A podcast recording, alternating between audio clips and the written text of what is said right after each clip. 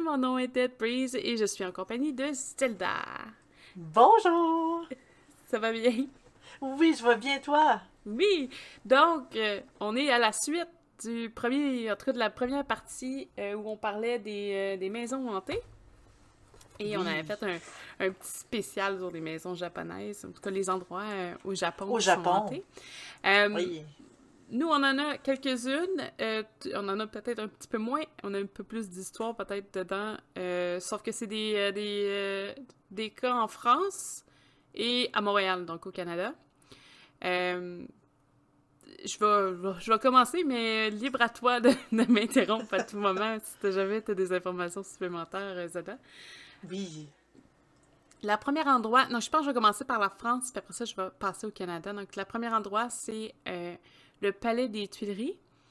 Donc, en 1564, donc Catherine de Médicis, euh, reine de France à l'époque, décide de transformer des fabriques de tuiles du bord de la Seine en une demeure royale.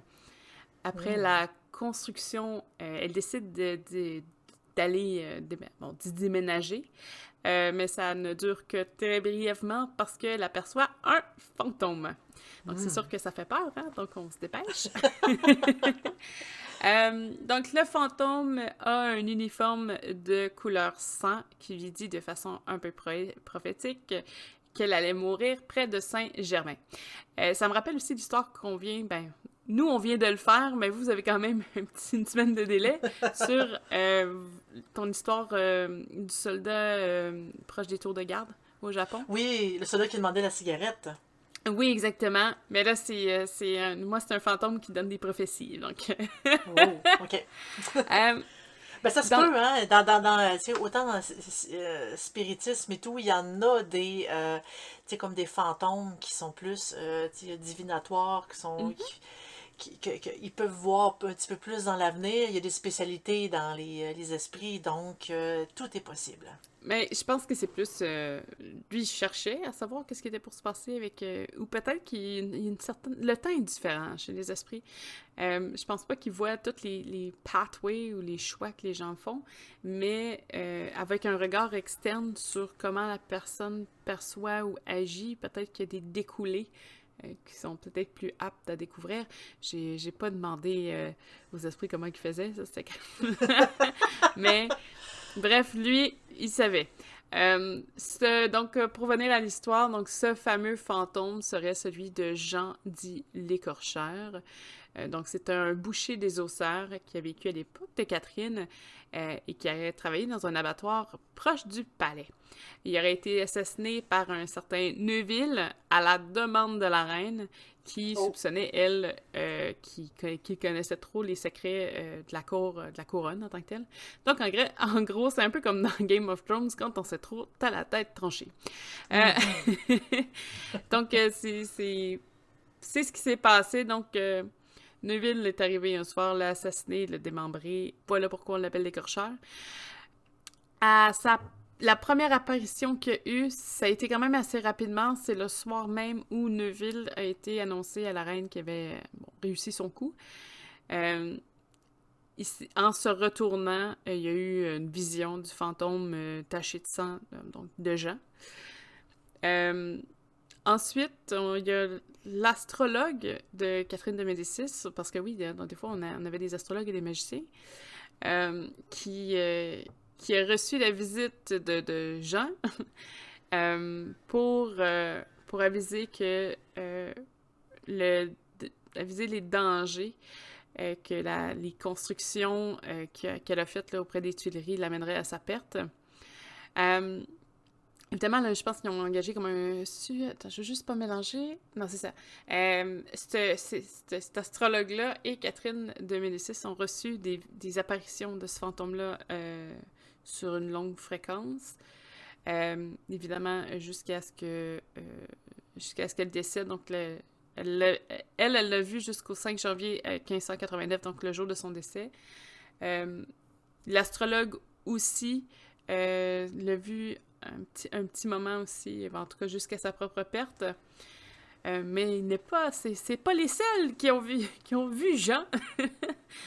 j'ai l'air super sympathique avec lui, il était super morbide à regarder, là, mais euh, je trouve qu'il fait pitié un peu ce fantôme-là. Il s'est fait. Euh, ben, déjà, il est mort, puis il n'a même pas eu une seconde de repos. Dans la même soirée, il a déjà fait des apparitions, quand même. En 1792, il apparaît à Marie-Antoinette, donc une autre personnalité quand même assez connue. Elle aurait demandé à son magicien personnel de la protéger contre le fantôme des Tuileries. Euh, et lui-même eut droit à voir des apparitions de ce fantôme-là jusqu'à sa propre mort en 1793. On a aussi Napoléon Ier euh, qui aurait eu l'apparition euh, du fantôme des Tuileries quelques semaines avant sa bataille à Waterloo. L'histoire, en fait, bon, mais c'est sûr qu'il y a des, cas isolés. Là, j'ai juste pris les grosses personnalités qui sortent un petit peu du lot. Et en, le 23 mai 1871, il y a les flammes qui s'emparent du palais des Tuileries et partent avec tout l'ensemble de la structure. Euh, ça brûle pendant trois jours et apparemment il y a beaucoup, beaucoup, beaucoup de témoignages euh, de l'époque que les gens auraient vu le fantôme au travers des flammes. donc, c'est un peu le résumé euh, de ce qui se passait donc, au, Palais des Tuileries. Est-ce qu'on l'a revu, le fantôme, après, le, Pas après la destruction du palais? Non, une fois que le feu a eu lieu, c'était terminé, c'est jamais remanifesté. C'est souvent des choses qui peuvent arriver. Mettons un fantôme ou un esprit qui s'attache à un lieu, le lieu n'existe euh, plus, euh, il, disparaît. Des fois, on dirait que c'est peut-être l'empreinte qui est détruite avec le lieu. Peut-être. Ou peut-être qu'il décide. Euh, il, est content et il décide de passer de l'autre côté. Tu sais, je sais pas si. on extrapole, on a le temps, mais par exemple, il y a. il y a un secret qu'il connaît à, propos de ce palais-là, parce que, tu sais, il n'est pas, il n'est pas vécu dedans, là même s'il était très rattaché, mais c'est à cause de tout ça qu'il est décédé. Fait que tant que le palais est encore là, lui est resté attaché. Oui. Oh, oui, ça se peut. Euh, en France, toujours, on a la maison forte de Régnac. Donc, euh, c'est un, château qui est situé sur la commune de Tursac, en Dordogne. Il s'agit d'un des derniers exemples de château falaise en France. Donc, c'est vraiment impressionnant. Si vous voulez aller regarder sur Internet, c'est vraiment un château dans une falaise. Euh, apparemment, c'est ça. Ils disent que c'est le dernier qui est en, en tout cas, un des derniers qui est euh, vivable, probablement. Les autres sont peut-être un petit peu détruits. C'est un bâtiment qui a été construit au 14e siècle. il y a une histoire quand même assez particulière qui tourne autour du seigneur de Jacquemet de Régnac, pendant, euh, pendant que ce seigneur-là est en place euh, au 14e siècle, il y a des, euh, une hausse de disparition des bergères. il y a des meurtres des membres du clergé. il y aurait des violeurs qui se promèneraient drapés de peau. Donc, j'avais des, des, des, des, peaux de bêtes. Là puis ils savent pas trop quoi faire. C'est le début de l'Inquisition, un petit peu, là, de la chasse aux sorcières a commencé un peu parce que le clergé est quand même assez présent, mais ça commençait, c'était à peine. Euh, le, seigneur Régnac décide de prendre euh, les rumeurs au sérieux et se met à faire de la torture et des exécutions. Euh, il enfermait, enfermait des, des, des, je sais pas si je peux dire, des, des villageois, là. Euh, c'était pas beau, là. C'était vraiment dégueulasse comme histoire, là. Vraiment, il y a des cachots, tout ça, dans son château, qui se servait à que faire de la torture, de l'exécution ou du viol. Euh, il a très, évidemment, vite fait, il a très mauvaise réputation. Euh, il se permet de la maltraitance sur ses esclaves. Bref, il torture tout sans cesse. Donc, ça lui donne une belle, belle aura, là, joyeuse. non, mais pour vrai, c'était vraiment, épouvantable. Euh, donc, caché sous ses apparences de faux héros, euh, c'est lui qui est coupable des actions qu'il essaie de condamner. Donc, en gros, c'est lui qui allait voler des bergères pour euh, les violer et ensuite cherchait dans le village le coupable qui était lui-même. Donc, brutalisait des gens complètement innocents. c'est certain, en tout cas, il y a rumeur que euh, tout ce qui était euh, relié au viol et au meurtre de clergé, euh, c'est relié à un propre viol que lui-même a connu auprès de l'Église plus jeune. Donc, On parle de, de, viol homosexuel, non? Oui, oui, ben lui, il s'est fait violer par, par un prêtre là, en tant que tel. Et puis après, ben lui, il recrée ce pattern-là auprès de ses victimes. Niveau hantise, parce que là, c'est un peu dégueulasse comme histoire, mais au final, il décède, hein, on s'entend, c'est au 14e siècle. Euh, il y a des pièces du château qui possèdent des empreintes énergétiques très particulières. D'ailleurs, ce que j'ai compris en ce moment, ça a peut-être changé, mais euh, j'ai écouté un reportage sur le sujet. C'était une auteure qui, euh, qui, habite là maintenant, qui le transforme un peu en musée. puis elle est très, très inspirée avec les énergies qu'elle a, tout ça, pour puis de l'histoire du château pour écrire ses propres livres. Ça va être hyper intéressant. Je ne connaissais pas l'auteur, donc je ne l'ai pas noté non plus. Donc je sais pas, il faudrait faire des recherches, mais euh, elle fait une, belle, euh, une belle visite guidée. Ça doit se trouver euh, facilement sur YouTube, parce que c'est là-dessus que j'étais tombée. donc, il y a un donjon en particulier où les, les chaînes sont originales de l'époque. donc, ça n'avait jamais été touché par après. Euh, évidemment, une pression euh, lourde, une sensation de lourdeur, une sensation d'oppression qui est présente tout le temps. Euh, à la fin du règne du seigneur de Régnac, c'est un sorcier alchimiste qui a, eu, qui a acheté le, château au nom de... Il s'appelait Léopold de Bonaventure. Euh, donc, évidemment, ça donne aussi un côté sorcellerie au château par la suite.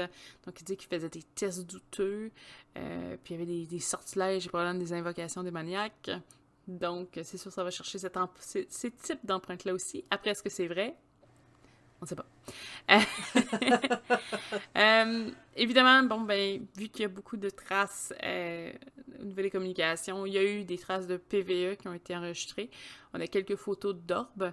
Euh, il y a aussi une structure, donc, tu sais, une armure de chevalier, un peu, une, une statue, là, que les gens sont certains qu'il y a une âme d'enfermé là-dedans. En tout cas, qu'il y a toujours quelque chose là-dedans, même si c'est immobile, il y a quelque chose de pris là-dedans. Euh, c'est l'impression que ça donne. Donc, euh, pour vrai, si jamais ça vous intéresse, allez voir sur Internet. Il y a des superbes photos. Euh, c'est super intéressant. Une histoire incroyable. là, j'ai vraiment un petit raccourci quand même, parce que sinon, on ne passera pas au travers du podcast. oui, mais je veux juste mentionner que euh, j'étais en train de regarder les images et franchement, je crois qu'il y a une émission de chasseurs de fantômes qui sont déjà allés à cet endroit-là puis qui ont enregistré des PVE. Mais ça se peut. Euh, ça se peut parce qu'il y avait, y avait des entrevues avec des, gens qui prenaient des PVE, il y avait des entrevues avec l'auteur, avec. Euh, parce que je pense qu'il y a une section musée aussi dans le château. Oui. oui. Euh, parce qu'elle la vit dans des sections, mais elle vit pas dans tout. En tout cas, c'est beau, là. Ils ont quand même gardé le l'aspect antique de, de, tout ça. super intéressant, honnêtement. Je pense que c'est une, ça a l'air dans un trou perdu, par exemple. je connais pas le coin, je m'excuse, je ne veux pas vexer personne. Euh, c'est peut-être juste la façon que les images ont été prises que ça donnait euh, cette impression-là au niveau externe. Mais ça semblait être un endroit hyper paisible. Fait c'est drôle des fois comment on a l'impression que justement, tu sais, tout a été beau, bien, puis on se rend compte que l'histoire en dessous est vraiment très sanglante. Oui, parce que mm-hmm. tu sais, il y a eu, c'était long, puis je pense que lui il est même pas mort sur place, il s'est enfui euh, parce qu'il s'est poussé une femme ou je sais pas trop quoi. L'histoire est super intéressante à suivre.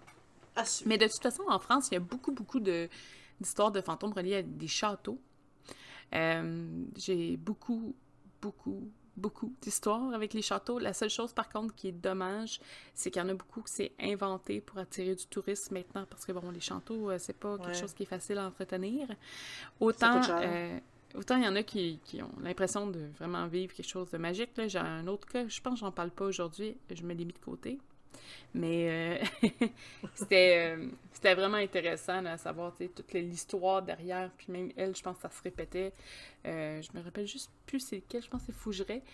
faudrait que je valide. Là. Mais il y en avait un que j'avais attrapé. Je pense que je ne veux pas dire n'importe quoi sur lequel. Mais lors du premier podcast qu'on a fait sur les maisons hantées, à la fin, ça expliquait que ben, finalement, c'est une grande fraude. Fait que des fois, il faut qu'on fasse beaucoup, beaucoup de recherches pour les châteaux français parce que euh, il y a beaucoup de fraudes mélangées avec des histoires inventées pour que ça fasse un peu de drama. C'est le côté qui est un peu plate. Mais la prochaine histoire, on ne parle pas de château, mais on parle de posséder. Hein? Oh. Ça, fait, changement, ça. France 1632, hein, pour ceux qui connaissent un peu leur histoire. Euh, on va parler d'Ursuline. Donc, euh, c'est les, Je pense qu'il l'appelle l'affaire des possédés de London. Donc, euh, c'est euh, des cas de possession auprès des Ursulines, reliés, étrangement. Donc, on, va en parler un peu plus tôt avec le prêtre catholique d'Urbain Grandier à Lundun, en France. Je ne sais pas si je le dis comme fond. Lou, ou Loudun, Loudon, Loudun peut-être. Loudun, Loudun peut-être? Loudun. Ça fait plus français que Loudun. ouais. Bref, euh, je suis sûre que je vais me faire corriger, fait qu'il n'y a pas de problème, je vous adore. Euh, donc, euh, c'est une époque où on est en pleine épidémie de peste et les sœurs au couvent doivent rester seules. Dans la nuit du 21 septembre 1632, la mère supérieure Jeanne des Anges et la sœur Sainte Monique entendent des voix de leur confesseur qui lui est mort et quelques mois plus tôt. Donc ça commence avec... Euh, commence à entendre des voix. Je, tiens à rappeler qu'ils sont enfermés, hein? Les sœurs, euh, ils n'avaient pas accès à l'extérieur. Ouais, parce qu'avec la peste, euh, c'était ce qu'il y avait de mieux à faire, là. Puis je pense que même quand ils sortaient, ils sortaient pas très loin, là. C'était pas... Euh, le 23 septembre, il y a une boule, une espèce de sphère spectrale qui traverse le couvent. et lors de la messe, trois femmes font des grimaces, insultent Dieu en recrachant l'hostie et en l'injuriant. Donc, euh, honnêtement, ça, c'est des moments dans l'histoire que j'aurais aimé être une petite mouche puis voir ça. Parce que c'est sûr que ça devait avoir fait euh, une surprise, parce que, bon, c'est toutes des sœurs, là. Tout le monde devait être Trois sœurs qui se lèvent, qui crient. C'est un peu le principe de euh, quand ça commençait à Salem, c'était comme ça, là. Tu sais, comme il y a deux personnes qui partent en euphorie, là. Euh, donc, euh, se mettent à insulter Dieu, recrachent de euh, elles vivent une crise où se mettent à parler en latin tout d'un coup. ça devient une obsession collective, une fascination hystérique. Les sœurs attirent la foule parce que là, commence à... Ça commence à, se parler. Oui. Mm-hmm. Euh, puis c'est une foule qui avait jamais vraiment porté attention aux sœurs. Est-elle là? faisait partie probablement de la communauté un peu, j'imagine. Hein. Euh, mais c'est tout. Il y a 14 autres Ursulines qui sont atteintes de la même démence. Donc, euh, qui disent avoir vu un fantôme. Il y en a qui arrêtent de manger. Il y en a d'autres qui courent nus. Beau temps, mauvais temps. Il y a des trucs universitaires là, qui se déshabillent et qui se mettent à courir. C'est un peu la même chose, mais chez les Ursulines. Il y en a une qui dit être possédée par Astaroth. Euh, Astaro, en tout cas, je, ne sais pas comment vous dites vous. Astaroth, ouais. ouais. Et affirme avoir vu le spectre euh, ayant l'apparition physique du prêtre urbain Grandier. Oh oh. Elle se met alors à accuser euh, le prêtre d'avoir pactisé avec Satan et d'avoir fait des actes sexuels avec elle ou euh, de les avoir ensorcelés. Et là, c'est là que ça devient intéressant, parce que je pense que je n'ai même pas toutes. Euh, le prêtre urbain, euh, c'était un prêtre qui était dans la, communauté, euh, qui avait jamais vraiment été visité le couvent. Tu sais, séparé quand même de, de ça, peut-être pour éviter justement les. Tu sais, j'essaie de mettre un, un, homme en paquet de femmes, là. C'est quand même un principe pareil, là. mais le prêtre, oui, exactement, mais euh, il était très, très charismatique et euh, très bel homme. En tout cas, c'est ce qu'ils disent. Moi, j'ai vu des dessins, je le trouvais pas beau, mais on sait jamais. Hein? Euh, et c'est un prêtre qui avait rédigé, un traité contre le célibat des prêtres. fait que probablement que même pour son image, c'était mieux de ne pas avoir été dans le couvent, Ouais. lui, dans le fond, il expliquait que les prêtres devraient peut-être avoir une famille, tout ça. Euh, j'ai pas lu son traité parce que je trouve que c'était pas de circonstance, mais. Euh, on s'entend pour dire. Il y avait des idées nouvelles. Oui, mais on s'entend pour dire que s'il y avait ce type d'idée-là, il devait pas être un prêtre euh, très chaste. Non. Sauf que généralement, quelqu'un qui, qui, veut essayer d'apporter des idées nouvelles va pas aller tout faire pour planter ça non plus. Donc, je pense pas qu'il aille vraiment violer des sœurs Surtout s'il n'est jamais rentré dans, dans, le building, c'est un peu difficile. je parlais pas de viol, là. il y a beaucoup de sœurs qui devaient être consentantes. non, mais dans ce cas-ci, eux autres, ils l'accusent euh, des attouchements, puis d'actes de, sexuels ou euh, des avoir ensorcelés jusque dans le lit, tu sais, puis lui, je pense pas que s'il voulait apporter son point auprès de l'Église, ça aurait été le dernier geste qu'il aurait fait, là. En effet. Mais peut-être qu'il le faisait avec d'autres femmes du village. Ça, c'est une autre histoire, là. Mais bref, euh, fait que là, les sœurs se sont mis à l'accuser, à l'accuser, à l'accuser. Je pense qu'il a été... Euh, euh, il avait sorti... Il, a, il était accusé, ils l'ont trouvé non coupable, ça s'est relancé une deuxième fois, puis là, ils l'ont trouvé coupable et il, a fini, il a fini au bûcher en 1634, donc deux ans plus tard. Les, les, crises ont continué de continuer un petit moment. la fin des exercices, parce que là, évidemment, ça a fait toute une... ça a fait toute une vague, là. donc, euh, ils ont envoyé bon, des gens pour exorciser toutes les sœurs. Ça s'est terminé en 1637, donc quand même trois ans plus tard d'exercice non-stop dans le, le, petit, le petit couvent, le petit couvent de, de Loudun. Loudun? je pense que c'est comme ça que ça se dit. Ça, se dit mieux comme ça.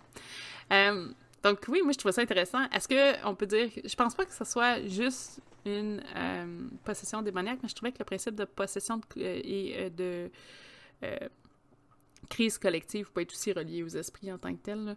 Euh, parce que ça pourrait être juste ça. il y a une norme, il y a, il y a, vraiment beaucoup de choses. C'est juste que là, on est dans un contexte hyper religieux, fait que souvent un terme peut prendre plusieurs Mais euh, c'est juste le, parler d'une autre langue, puis euh, ah, j'ai trouvé ça très intéressant. C'était très intéressant. On va passer à Montréal. Donc, on s'en vient au Canada. Euh, um, j'ai pas eu le temps de trouver Québec, mais j'ai trouvé deux histoires de Montréal. Euh, moi, c'est un petit peu plus proche de chez nous, hein, mais euh, éventuellement, le prochain, je vais essayer de trouver sur la ville de Québec. T'en as souvent, je pense que la dernière fois, j'en avais fait deux, trois. Euh, ouais, pour être plus proche de chez moi. Ouais. mais là, là c'est plus proche de. Ben, même là, je suis même plus, je chante les deux. Là. bref, c'est l'histoire de Marie Gallagher. C'est une histoire quand même assez particulière. C'est euh, Marie Gallagher, c'est une prostituée de ben c'était une prostituée de 38 ans euh, qui a été brutalement assassinée et décapitée dans un immeuble du secteur de Griffintown à Montréal le 27 juin 1879 au coin, euh, qui est un immeuble au coin des rues Williams et Murray. Vous allez remarquer à Montréal, il y a souvent des termes anglophones. C'est normal, il y a des secteurs anglophones, puis il y a des secteurs francophones de Montréal. Donc, euh, ce crime avait quand même troublé les Montréalais parce que euh, c'est sa meilleure amie, euh, Susie Kennedy, 26 ans, qui a été coupable, rendue coupable du meurtre. Vous allez voir, je vais expliquer l'histoire au complet. Vous allez comprendre pourquoi ça a trotté dans la tête des Montréalais. Donc, on raconte que les deux femmes cherchaient des clients. Donc, on se rappelle, c'est des prostituées. Alors que la ville bouillonnait de fêtards qui sont reliés à la fête de la Saint-Jean-Baptiste, qui est la fête nationale ici. Euh, c'est une fête où est-ce qu'il y, y, a beaucoup d'alcool. beaucoup. je pense que je pense que c'est un peu confirmé aussi de son côté, là, peu importe où dans la province. C'est une fête qui est très, très, très fêtée. Mhm. Euh, quasiment autant que le, jour de l'an, le 1er janvier. C'est une fête qui est excessivement très fêtée et ça finit vraiment en, c'est comme beaucoup, beaucoup, beaucoup d'alcool. Beaucoup d'alcool. Donc, les, euh, c'est euh, les deux filles euh, font la rencontre de Michael Flanagan, donc un jeune homme qui cherchait euh, de la bonne compagnie. Donc on s'entend encore une fois un homme beau, svelte. et quand on dit bonne compagnie, on s'entend là, c'est on reste quand même des prostituées. C'est des prostituées. Toutes les deux travaillent extrêmement fort pour qu'ils deviennent leurs clients pour la nuit. Hein. Et Flanagan qui devient très très intéressé par Marie et euh, ça, malgré, ça là, c'est un commentaire dans l'histoire, mais malgré qu'elle avait des cheveux gris, tu sais, je veux dire qu'elle était quand même plus vieille, euh, de quand même quasiment une dizaine d'années, euh, même oui, 12 ans de plus que l'autre fille, et que, bon, probablement de plus vieille que Michael, tout court. Il y en a qui aiment ça, les plus âgés. Hein. Oui, oui, oui, exactement. Donc, Michael part avec Marie, qui l'amène dans une espèce de, de bordel, là et il laisse Suzy en retrait, seule dans l'appartement sur la rue Williams. Suzy est morte de jalousie, est frustrée, ben, c'est pas vrai de dire qu'elle est morte quand je parle d'histoire de fantômes, parce que c'est pas ça. Elle, est très fâchée, jalouse et en colère. Après euh, deux journées de débaucherie, Mary et Michael vont à l'appartement du 242 rue Williams, donc son appartement qu'elle partage avec sa colocataire Suzy. Ils arrivent là autour de 6 heures le matin le 27 juin. Parce que, bon, faites le calcul, on est le... le... D'après moi, c'était le 24 à la nuit pour que ça donne le 27 au matin, là, fait que c'est juste... Mais la Saint-Jean-Baptiste, c'est le 24, fait que c'est ça. ça c'est ça, mais ça doit fêter toute la nuit, plus deux jours, en tout cas, bref. Oui. Euh... euh. Euh, Marie, elle apporte avec elle des bouteilles de whisky et euh, boit, se met à boire avec Michael et Suzy jusqu'à midi. Donc là, ça boit, ça boit, ça boit non-stop. Vers midi, la, la locataire en dessous de leur appartement, donc Madame 3, entend un lourd coup qui ébranle toute la maison et qui fait craquer la maison à quelques endroits. Euh, je pense qu'il y a un petit peu d'exagération là-dessus. Euh, oui. elle entendait un son répétitif de cognement sans arrêt pendant 15 minutes. Alors elle se demande ce qui se passe dans l'appartement d'au-dessus.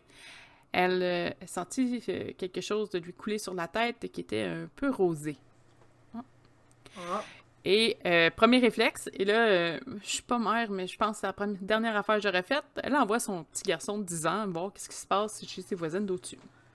Moi, j'avoue que ça, c'est un grand manque euh, mais au niveau parental. Il y a, quelque chose, là, on recule dans le temps. Là.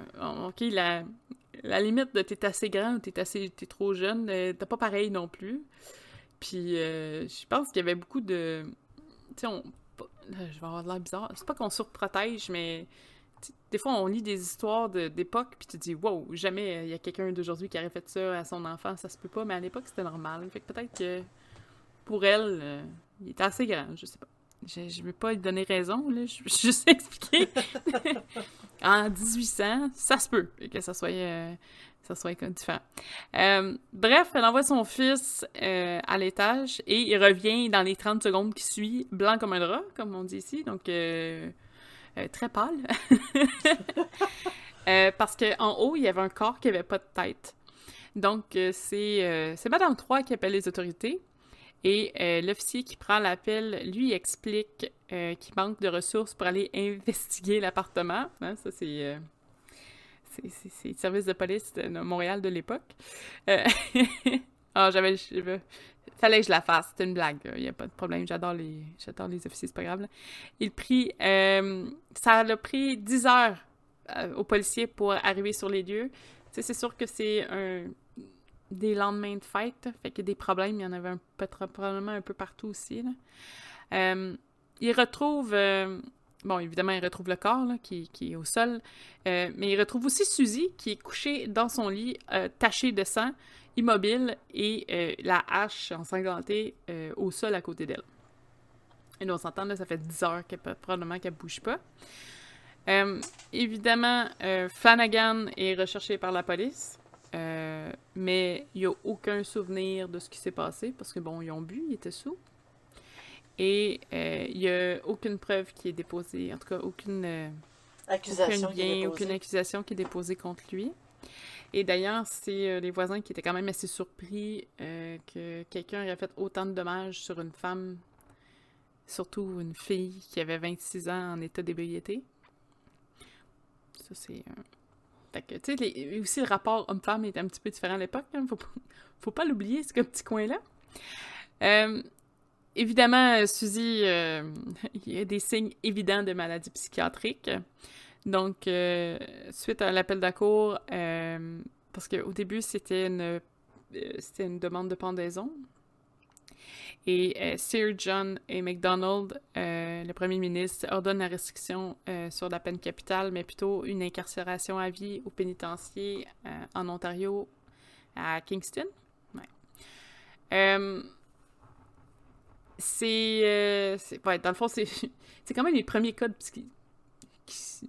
psychiatriques qui seront un peu sauvés pour leur maladie mentale. Je veux pas. Euh, mais je pense il n'y a pas beaucoup de cas parce que, whoop, tu passes à une peine de mort, à au moins une incarcération. Là, je pense que ça commençait dans ces. Euh, Ouais, ben au Canada, on n'a jamais. Euh, je pense que la peine de mort, on l'a éliminée quand même assez vite. Ouais. ce qui est intéressant au niveau du fantôme, parce que là, ça va commencer, c'est que la date pour laquelle la première fois que Suzy a été comme annoncé pour sa pendaison, qui est le 5 décembre 1879, c'est Michael Flanagan qui est mort en tombant à travers, ben, en, ayant une chute à travers de la glace sur le bassin de Wellington. Donc la glace s'est fendue puis s'est noyée. Euh, il y en a beaucoup qui pensent que c'est le fantôme de Marie qui est venu se venger. Euh, c'est quand même intéressant qu'il est mort la journée de la supposée future pendaison. Euh, Quelqu'un devait mourir. Ouais, mais moi, je, je, te dirais, selon les circonstances du meurtre puis l'histoire, je serais, je serais pas surprise que c'est lui qui l'ait tué. Puis euh, l'autre fille qui est sur le choc. Mais. parce que l'autre fille, finalement, elle a vécu, je pense, une dizaine d'années dans les sous-sols de du pénitencier dans une, en isolement total. Puis elle est morte d'une maladie que c'est. Euh, je me rappelle pas c'était quoi. C'était euh, une maladie que, bon, avec l'humidité des sous-sols, tu finis par l'attraper. C'est même pas. Euh, c'est juste des lieux dégueulasses. Puis, mais je me rappelle pas le nom exact, mais c'est comme une maladie pulmonaire. C'est comme une espèce de. Bref. mais là, ce qui est intéressant, c'est le côté fantôme. Oui, bien sûr. Le fantôme le fantôme se présenterait au Montréalais à tous les sept ans. Euh, il revient marcher au coin des rues Williams et Murray chaque sept ans. Et ça se poursuit. Il y a même des, euh, groupes qui euh, ils font comme une espèce d'attrait touristique. En tout cas, c'est spécial. Cette année, ben, la dernière fois qu'il y a eu lieu, c'était en 2019. fait que c'est un petit peu en deux. mais. Ah non, en 2019, on était correct, c'est au mois de juin. Mais donc, le prochain, ça va être en 2026. Donc, ceux qui euh, sont de Montréal et qui sont intéressés à essayer peut-être d'attraper ou de ben, d'attraper, plutôt de voir le fantôme de, Mary Gallagher, ça serait euh, le 27 juin 2026. Euh, donc, vous avez encore un, petit, un petit, à peu près 5 ans. Là. On va tomber, on va tomber à 4 bientôt, mais encore une couple d'années. c'est toujours, toujours au même coin. Donc, c'est un fantôme qui cherche sa tête. Euh, il y a des. Euh, il y a beaucoup, beaucoup de cas de personnes qui l'auraient aperçu. Euh, il y en a un, je pense qu'il y pointait des affaires, puis elle a retrouvé un pendentif d'ambre dans un arbre, comme ça. Il y a plein, plein de choses mystérieuses sur le fantôme. le fantôme n'est pas agressif. Il est vraiment juste. Il se présente, il cherche sa tête, puis il pointe. Ou C'est un fantôme sans tête, si je comprends bien. Oui, parce qu'elle a été décapitée euh, de la tête. Là. Elle avait plus de tête. Euh. Sa tête a été retrouvée dans un bocal dans l'appartement. Une espèce de ben, une poubelle. Là. Je voulais essayer d'éviter tous les détails, parce que j'avais tous les détails de l'histoire, puis j'étais comme « Oh, c'est beaucoup, ça! » Ouais, ouais, c'est pas, pas, pas, nécessaire. Si vraiment vous voulez avoir les détails, vous pouvez toujours aller faire une recherche sur Internet. Ça va nous faire plaisir. le dernier fantôme, moi, il y a une place spéciale dans mon cœur parce que j'aime beaucoup, beaucoup cet endroit-là, mais en tout cas, j'écoutais souvent, souvent ce qu'il faisait. Il y a une station de radio euh, à Montréal qui s'appelle Chaume, qui est euh, une station de radio qui publie, ben, qui fait une radio là, qui, euh, qui met beaucoup de musique rock. Donc, vous n'entendez pas de pop, vous n'entendez pas de, vraiment du rock, du classic rock. Euh, ils ont aussi, je veux pas aller vanter tout leur passé, l'histoire, c'est aussi une des premières radios où euh, il y a un peu du bilinguisme dedans. Euh, parce que c'était, il y avait plein de lois, c'était pas évident d'avoir une radio anglaise, c'était pas évident non plus dans un, il y avait la, loi 101, tout ça ici. ils ont quand même réussi à mélanger des trucs. ils passent des fois de la musique rock francophone, il y en a moins en moins parce que, bon, euh, il n'y a pas de 12 millions de, de bands, mais ils, vont, ils vont faire les deux. Euh, tant que c'est du rock. D'habitude, c'est un peu, un peu ça le, but de cette radio-là.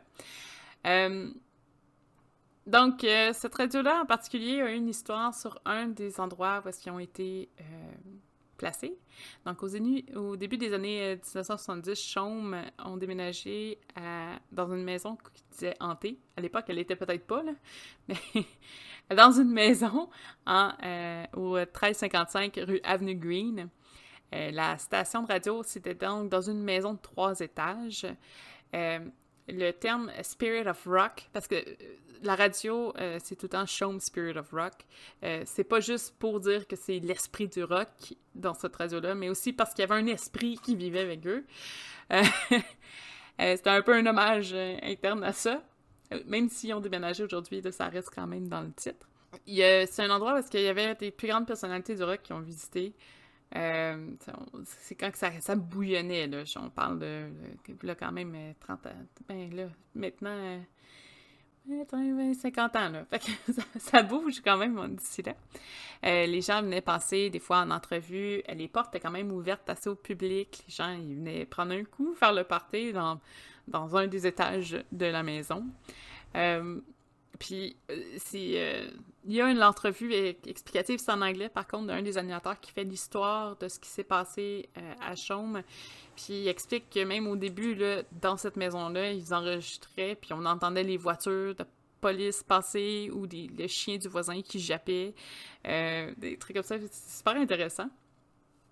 Si vous aimez la radio, en tout cas. quand, euh, quand juste, juste avant, ben, des années avant qu'ils prennent possession de cette bâtisse-là en particulier, euh, le propriétaire avait connu un suicide au troisième, portant, bon, selon les rumeurs, une espèce de vieux chandail vert foncé, un, je me rappelle pas comment on dit ça en français, là, comme un sweater, un euh, coton ouaté. Un coton ouaté? Pour nous autres, on appelle ça comme ça. En France, je suis sûre qu'il y a un autre terme, mais on va dire un chandail vert. On va se comprendre avec ça. Ben, c'est un, comme un chandail chaud. C'est un chandail chaud. Euh, et la pièce euh, où a eu lieu le suicide pour Chaume, c'était la librairie musicale. Donc, dans le fond, il y avait une grosse petite librairie qui allait chercher tous leurs disques. On s'entend, là, on recule. on n'était pas avec les MP3. Là. Donc, ça, c'était leur endroit. Ça a commencé à avoir les apparitions. Donc, euh, il y avait un miroir entre le deuxième et le troisième étage quand vous montiez les escaliers. Euh, il y a un des animateurs qui aurait vu un homme avec un chandail vert lui faire un sourire. Euh, il y avait aussi une fissure dans le miroir. Puis à chaque fois qu'elle s'était réparée, elle recraquait. Il y en a beaucoup qui disaient oui, mais c'est une vieille maison, une maison ça bouge, fait que il était trop serré le miroir, fait qu'à chaque fois il craquait. Mais c'est quand même assez impressionnant qu'à chaque fois il craque. pas, juste, pas juste une fois. Mais bon, on avait vu ça dans les, cas des dernières maisons hantées, dans l'autre podcast, comme quoi il y avait des mains ou des trucs sales qui revenaient à chaque fois, même si c'était lavé. Des fois, ça peut arriver, des trucs comme ça. Euh, quand euh, les animateurs partaient de leur salle d'enregistrement, puis revenaient, ben, il y avait des objets qui changeaient d'endroit. Euh, il y en a qui voyaient des apparitions dans les escaliers. Il y avait des sévères courants d'air. Euh, froid, là, tu sais, mettons d'un coup, ouh, t'as une petite brise dans le cou. Euh, le Daniel Richler, euh, qui était un des animateurs, il a aperçu un spectre sur sa chaise d'enregistrement alors qu'il revenait des toilettes. Fait quelqu'un qui est rentré dans la pièce, ça fait quelqu'un de à son poste, puis doucement le fantôme a disparu. C'est impressionnant. Oui, il y a des animateurs qui ont des de, de refuser d'être seul dans le bâtiment, euh, qui avait peur. Il y avait de plus en plus de plaintes et les producteurs comprenaient rien.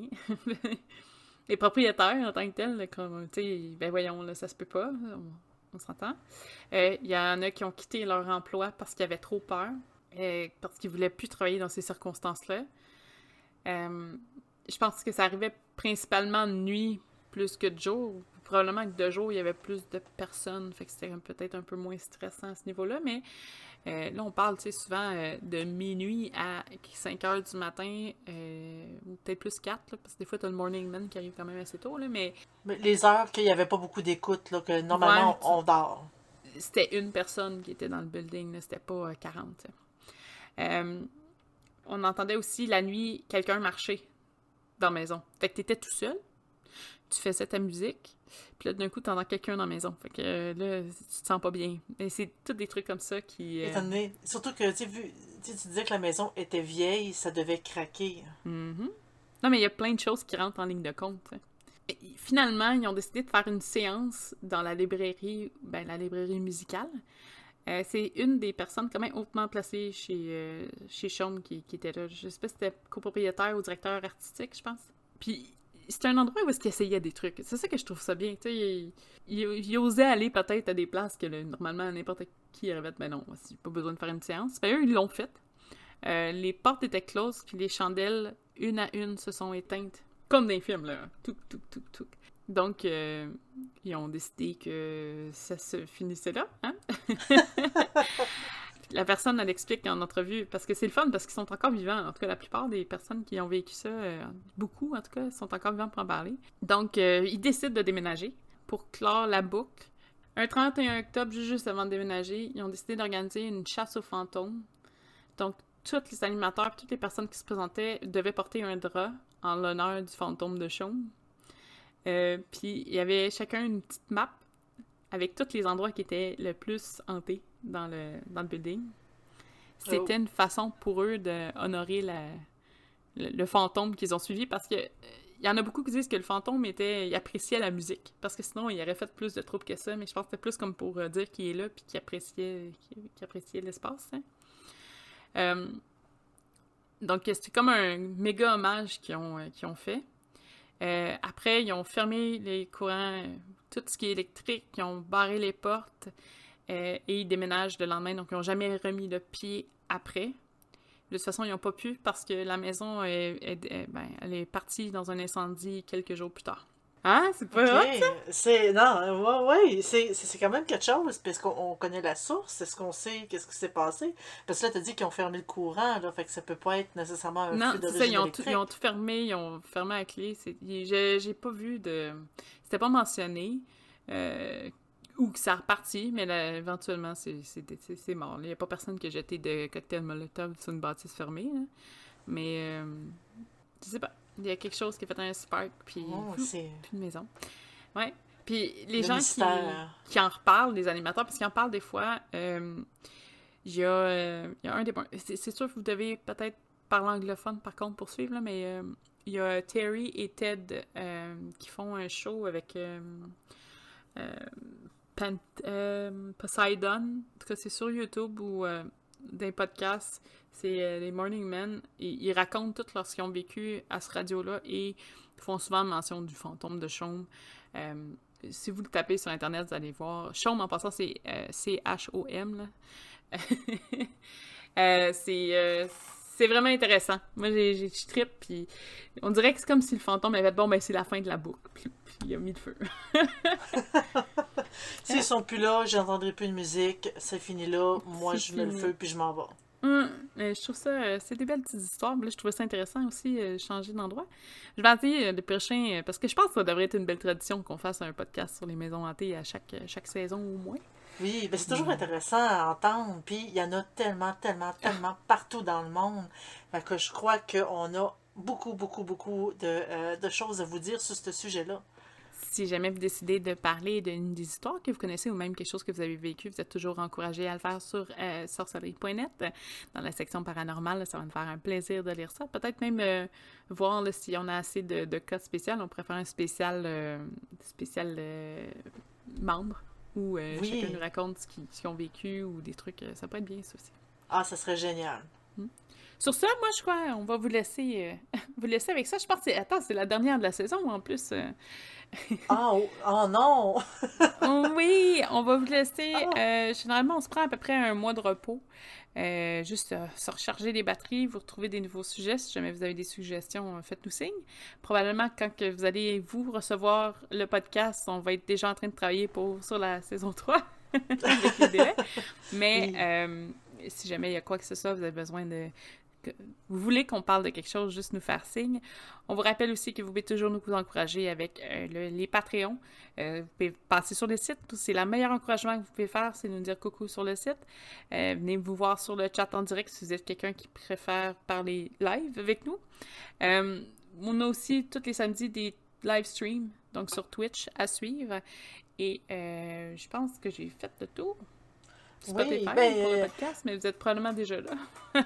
Ben, ou sur YouTube, euh, venez nous suivre sur Oui. YouTube. On, vous, on met des vidéos, les podcasts sont inclus et tout. Donc, euh, tu sais, YouTube, vous pouvez voir ce qu'on fait. Twitch, l'avantage, c'est que vous pouvez discuter avec nous en direct pendant la présentation. Si vous avez des questions, ça peut toujours s'ajouter aux vidéos. Donc, euh, faites juste nous suivre pour que vous ne manquiez aucun des éléments que nous, on produit. Fait qu'on vous souhaite une excellente semaine, puis on se revoit la prochaine fois. Au revoir! Ben, à la saison 3. Au revoir!